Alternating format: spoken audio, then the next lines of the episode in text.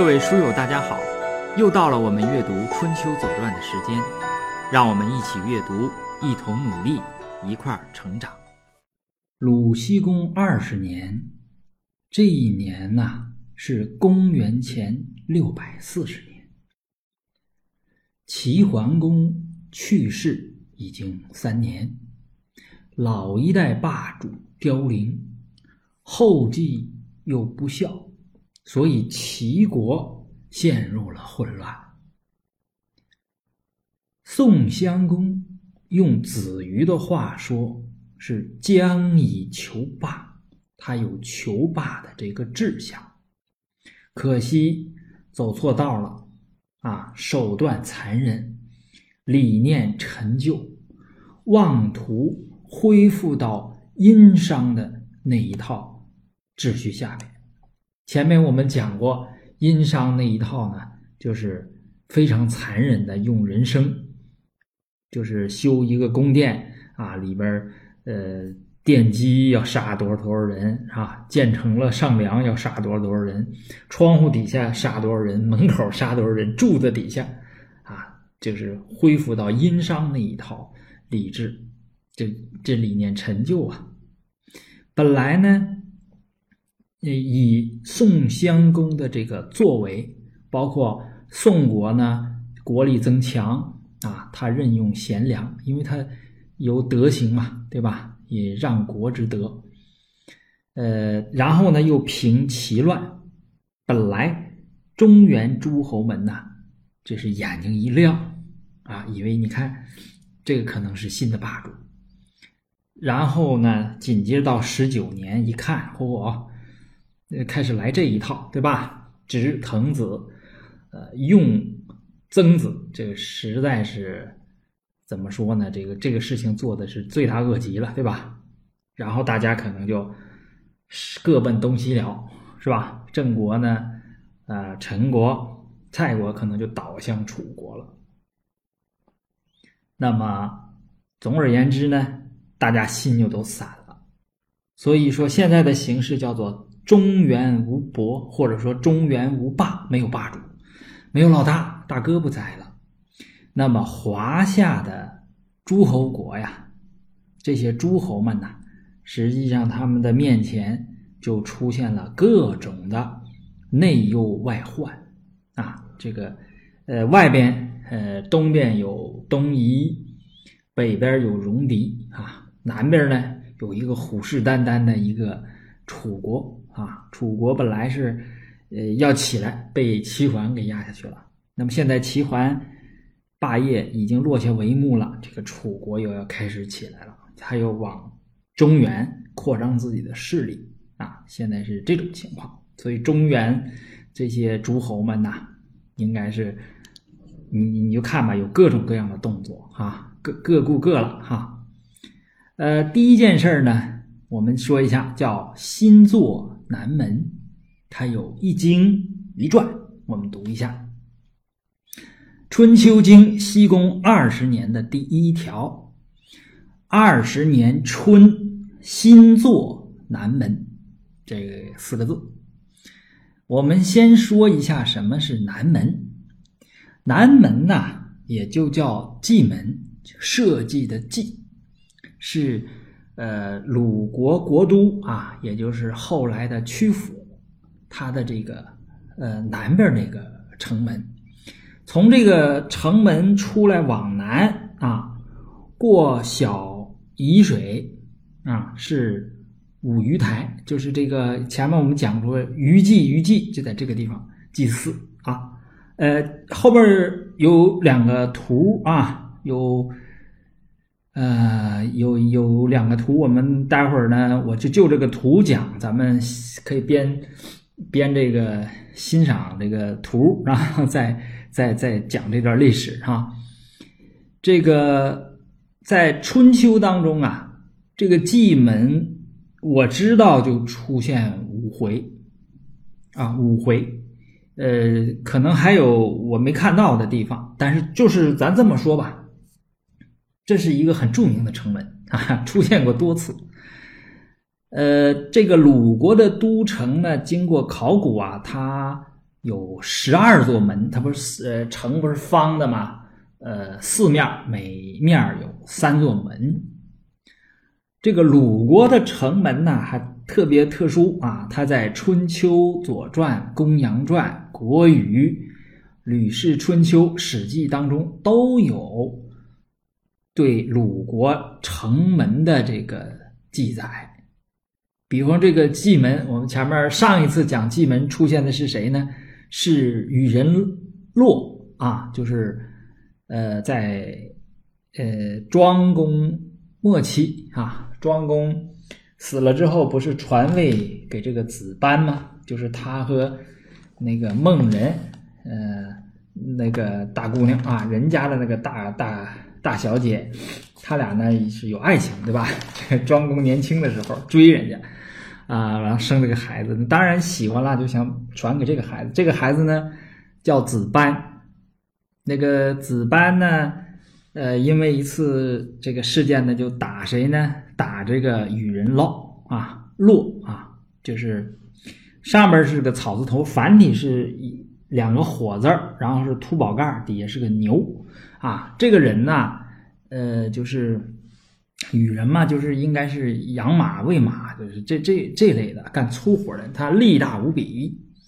呃，这个庄公啊，就跟这个他的孩子子班说说，你不能打他。你要是他真有罪，你应该把他杀掉，啊，不应该打，打对他对你有仇，将来对你不利。这个人呢，力大无比，就是他说可以头盖于蓟门。我们当时还讲过，说这头盖于蓟门，大家后边后世考证什么叫头盖于蓟门呢？说法很多。那么我最后呢，给他理解可能就是因为举城门啊，因为那个城门呢是。它古代那个城门不是这个扇儿的，它是那个像铡刀一样的，是可以一道一道铡下来的啊。说一道一道就是这个好几道门啊。那么这个它可以，它应该是能把这个门呢举托托起来，因为当时这个文化不一样啊，在这个齐鲁这边呢，这个有力气的人都跟这个城门较劲。你在那个秦晋那边呢，都是扛这个鼎啊，呃，楚国后边。这个西楚霸王说力能扛鼎，就能把这鼎扛起来。还有一个楚王啊，秦王是吧？因为扛鼎没扛住，把掉下来把自己给压死了是吧？这个呃是呃齐鲁这边人啊，就就是跟城门较劲啊。那个门就是蓟门，就是蓟门当时就很大很高，要不然说这谁有力气？呃，不一定，要是个小门呢，那可能就是就没意思了。一定是，一定是个很高很重的这么一个门啊，来形容这个羽人洛啊。后人羽羽人羽人洛把这个子弹给杀了，对吧？在这个庆府的这个唆使下，鲁国乱了，齐桓平鲁乱，对吧？这是前面的话，我们读过了，这就不多说了啊。那时候是第一次出现蓟门，这次出现这个南门呢，实际上就是蓟门啊。呃，他说叫新作南门，嗯，这个门呐，应该是什么呢？从传里边看啊，后边传呢对这件事是批评了。那么这个门呢，应该是这个鲁国都城的，就是所谓的主门，就是最主要的大门。所有的这个，你比如说迎娶新媳妇儿啊，啊，出去这个祭祀啊，祭祀这个求雨不不五鱼台吗？那一定要从这个门走。啊，就举行一些国家重要的仪式，一定是从这个门走。所以说，呃，西宫呢一定要修这个门啊，修这个南门，它叫新作南门。然后我们看一下这个都城吧，哈，看看这个鲁国的这个都城，我给出了一个这个复原图啊，这个曲阜啊，在春秋战国时候那个城啊是非常大。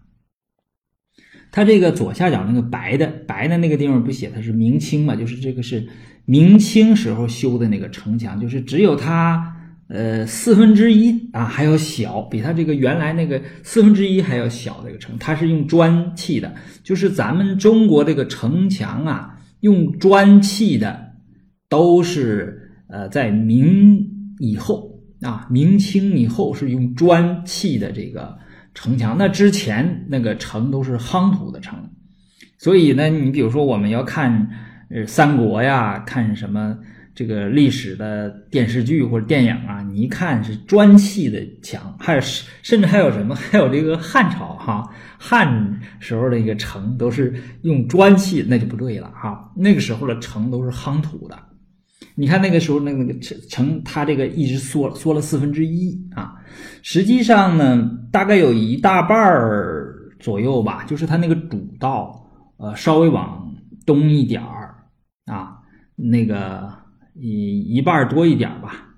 那么是汉秦汉时候了，就是它这个城啊，曲阜啊，当时很大嘛，它这个一直在缩，到明清时候缩的很小了已经。现在呢？现在我就不知道了啊，这个，呃，我没去过曲阜，以后还得真真是得找个时间，呃，得去看一看哈。那么这个，它这个南门呢，就是我们图上有一个叫做南东门的，这个就是，呃，咱们今天讲的这个蓟门，也就是这个南门啊。它这个城呢，实际上我们从后边还有一个图哈，后边那个图好，那个图啊虽然不是写实的啊，呃，但是它是什么呢？它是呃我们古人呐把它这个把这个写意的啊，所以为什么说写意的那个好图好呢？就是把这个他要说的这个意思哈，整个这个呃这个城和周围山水的关系啊，都给它表现出来了。对吧？我们看这个这个写意的这个图，你看北边它画了一个什么？画了一个泰山，看到没有？那个山画的还挺高，是吧？啊，然后呢，泰山下边呢是珠水，对吧？呃，它是呃是汶水啊，它这个城啊，实际上是由珠水啊围就围了它一半那个珠水是从它的这个东北往西南流，绕着这个城。然后它这个城南边有一条水呢，叫做沂水，叫小沂水。然后它中间那个东边怎么办呢？它东边就挖了一条河，因为你这一个城周围不是应该有个护城河吗？他就挖了一条河，就是把这个珠水和小沂水给它贯通。这样的话呢，这个城四周都是呃护城河，这个城还是比较大的啊，夯土城。呃，我记得这个。在什么地方我看到过？说是好像是呃元朝人写的这个曲阜的这个地方志里边还写说，这个早就是个曲阜的旧城城址还在啊，说在这个城外边连绵像这个山脉一样哈，连绵不绝，就是当年的这个夯土的这个城。这个城里边呢，为什么说这个南门就是咱这个蓟门呢？这个就是这个叫嗯。南东门为什么蓟门？因为它正好对着什么呢？对着里边啊，从里边往北，往北正对着呢，应该就是一条大道，这个主街道。这个道呢，直接对着什么？对着当时的这个呃鲁鲁国国君的这个宫啊，这个这就是朝堂吧？这这个就是这个一怎么叫王宫还不对啊？就是这个呃。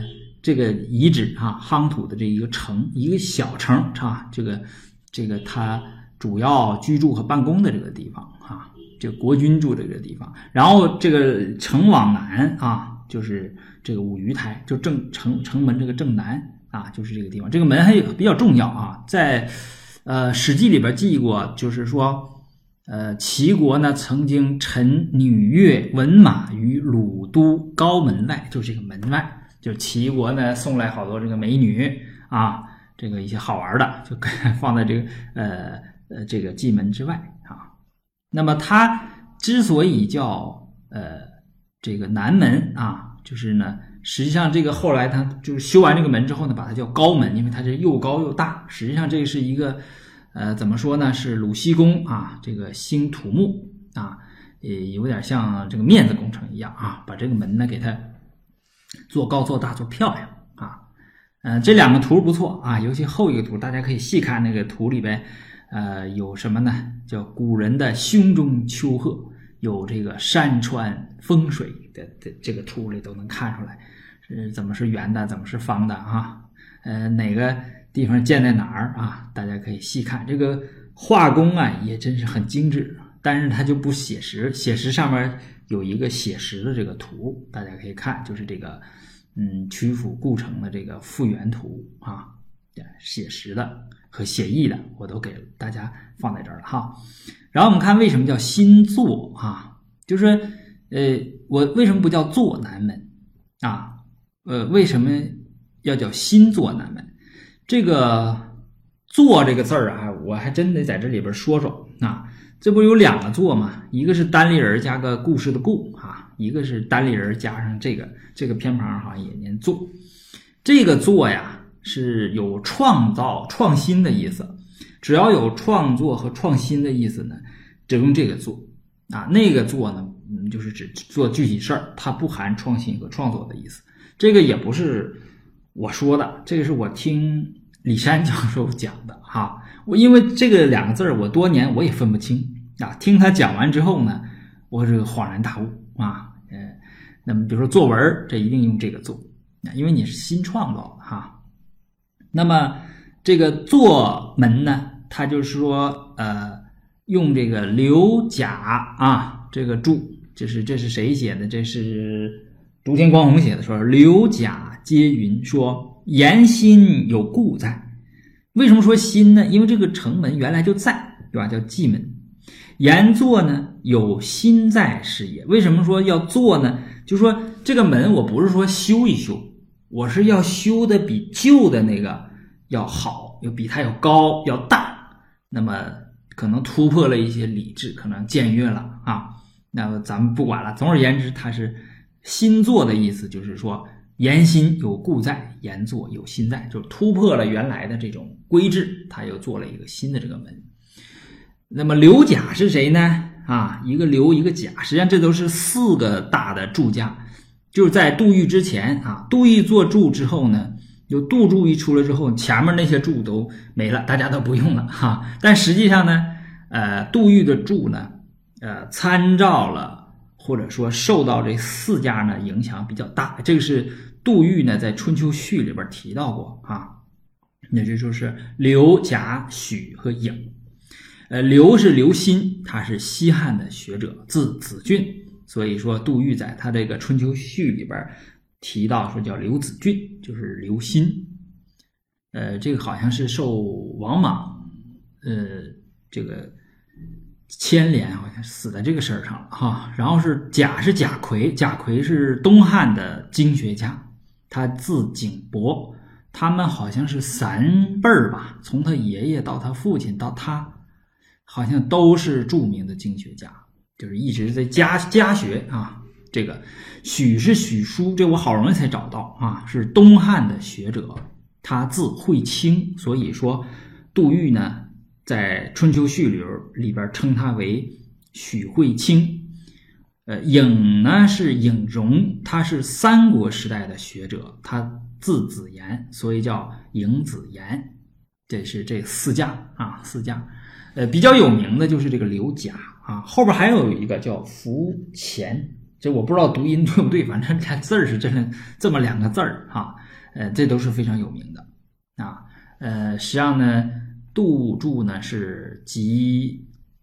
他们的大成，而且呢，以传啊，把这个传打散了，这个传呢来解这个经，配到每一条经的后面，这样呢，我们读起来就比较逻辑上就比较容易，呃，关联关联关联起来啊，这样呢，这故事就慢慢的，就像这个我们那个什么，呃，以前那个洗照片哈，那个把那个底板放在这个药水里边，慢慢这个影就显出来了啊，就有点这个作用。好，我们看传啊，这个传的说法呢是长一点哈。二十年春，新作南门，这跟经是一样的。他后边评价了，他说：“书不实也。为什么要写这件事儿呢？是因为你有违农时。为什么呢？春天正好是耕种的时候，你修什么门呢？这不影响农业生产嘛，对吧？这个。”这个正义和杜注都批判他啊，批判他是什么呢？叫做失土石之功，就你影响呃农业生产了。我们知道，在《论语》里边哈，这《学而》篇第一，这个子曰：“导千乘之国，敬事而信，节用而爱人。”啊，第一个你要敬业，要讲诚信啊，呃，要节约勤俭，要爱人关爱人。最后一条叫使民以时，就是你用老百姓啊，你用这个老百姓一定要。呃，在合适的时候用啊，不能的，因为我们当时是重农主义嘛，重视农业。你这一年粮食你要是收不上来啊，那是要死人的。这这当时这还是很很很关键的。实际上这个我们也就近一百，有没有一百年？一九一没有一百年，我们在六几年还饿死人呢，对吧？这才这几十年吧，我们现在这个人像我就没有这个观念了，就说这个呃挨饿这个 这个事儿啊，其实就是我不担心这个挨饿的时候，我也不担心说这个被饿死。但是呢，我们上一辈人或者我们在隔的上一辈，我就爷爷那一辈儿，那时候的人是要担心饿死的，就是我这吃不上饭是要死的。这个这个，我们今天不会这样，就是我这这顿吃不上，我下顿也能吃上，对吧？这个，所以说不能影响农业生产。嗯，你像《论语》里边，你比方说孔子呢，评价这个各种政治人物的那一篇叫《公冶长》，对吧？他评价子产，嗯，说了一大堆。那么最后有一条我记得就是“其使民也义”，就是使用民众呢也比较适宜。这个义呀是。仁义的那个义，实际上它是和仁义的义呢，就是和适合宜的适宜的那个宜是一样的。就是说，他使用这个民众的这个呃徭役啊，就给民众分配徭役、分配活的时候呢，也是比较合适的啊，不让大家呢这个委实。第二呢，也不让大家很累啊。就说这个孔子是评价子产，评价孔子对子产的评价非常高。实际上，我们后面呢讲到子产的时候，我们也会着重的细读。嗯，子产这个人呢，对，对我吧，这个指导那个还是很重要的。为什么呢？他是一个嗯，身处在逆境，而且是一个小国、一个弱势的这么一个团队里边，他怎么来维持这个以弱来制强？他不是说胜强啊，就是牵制这个强国啊，里边有很多。这个有意思的啊，不光是《左传》里边记记载，你像韩非子，呃，也曾经讲过，就是呃，韩非子难三啊，里边也讲过，就是这个晋国很强嘛，要去打郑国啊，派一个人呢到郑国去，书相到郑国去呃聘问，实际上就是探探底儿。结果呢，子产在那儿唱了一首诗啊。这个这书相回去说不能打，打不了啊。这个，呃，很很很这个怎么说呢？很聪明啊，很有智慧。子子产在当时呢是以聪明智慧啊，这个闻名于世的。这个等我们讲到子产的时候再说啊。这个很很有意思啊。第一 CEO 是谁呀？是管仲。第二 CEO 就是子产，他在小公司里边，管仲是在大公司里边哈。好，我们把这个拿回来啊！不食，我说完了啊，就是施土石之功，影响农业生产。然后呢，是有意思在哪儿呢？是在杜注啊！我在这个我的读本啊，咱这读本我上次讲过哈，就每次我讲完这个和材料一起呢，我传到百度云盘上，大家呢可以去我的前前多少期里边有，我都每条我都回复说这个。读本在哪哪哪下载啊？你们可以去找，也可以在群里边问，都可以。嗯，那个里边我写了，就是杜预写的，说这个啊，那个后边那句话哈，就是呃，先批判他不实也，后边有说凡起色，这个是塞啊，塞外的塞，凡起色从实啊，就是你这个杜注呢说。门户道桥谓之起，城郭墙堑谓之塞就是你这后边那四样呢是阻碍人的，前面那个呢是这沟通流通的哈。呃，一个是起，一个是色，呃，这些东西呢，呃，要从实。什么叫从实呢？从实那个杜预的解释说，就是这些东西坏了，随坏随修。你不能说的，我要等着，等着农时，这不行，那我等不了啊，门坏了，大家走不了了，是吧？嗯，但是呢，实际上转的意思呢，这个不是这个意思啊，转的意思是说，呃，不实。这么后边又说从实呢？是说这个门呢不是坏了，说你随坏了你得抢修，不是，是这个门没坏，你呢就是要呃使其高大，要这个增加自己的这个面子工程啊，所以你才这个给你记下来啊，说你有有为农时啊。正义的说法呢，说鲁西公显然是欲修饰使高大耳，非开闭。之极啊，不是杜预那个意思，就是你就是要修饰它，这就属于什么呢？它不是雪中送炭呢，它是锦上添花，对吧？你锦上添花，你不能影响正常工作呀，对吧？所以大兴土木以害农时，对他进行了批判，这是呃新作南门。